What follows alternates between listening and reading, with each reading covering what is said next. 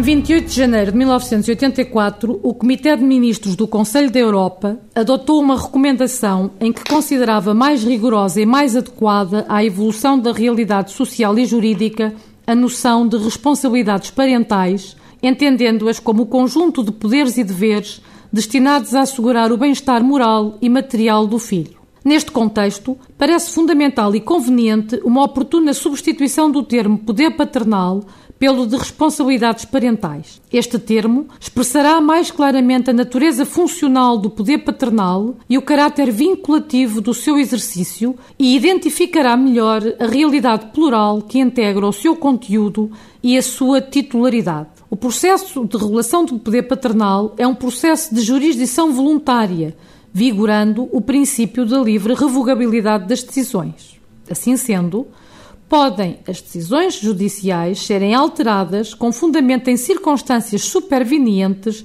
que justifiquem a alteração.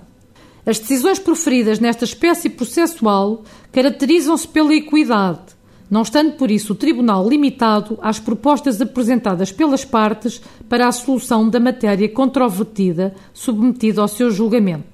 Efetivamente, o Tribunal deverá atender ao interesse do menor, o qual tem existência própria e autónoma dos interesses dos progenitores envolvidos no litígio.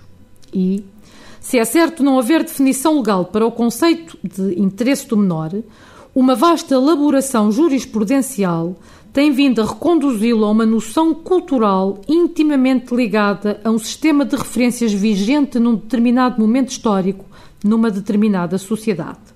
Assim, Será, pois, socorrendo-se de todo o edifício jurídico que, em cada momento e em cada caso, o juiz há de integrar esse conceito.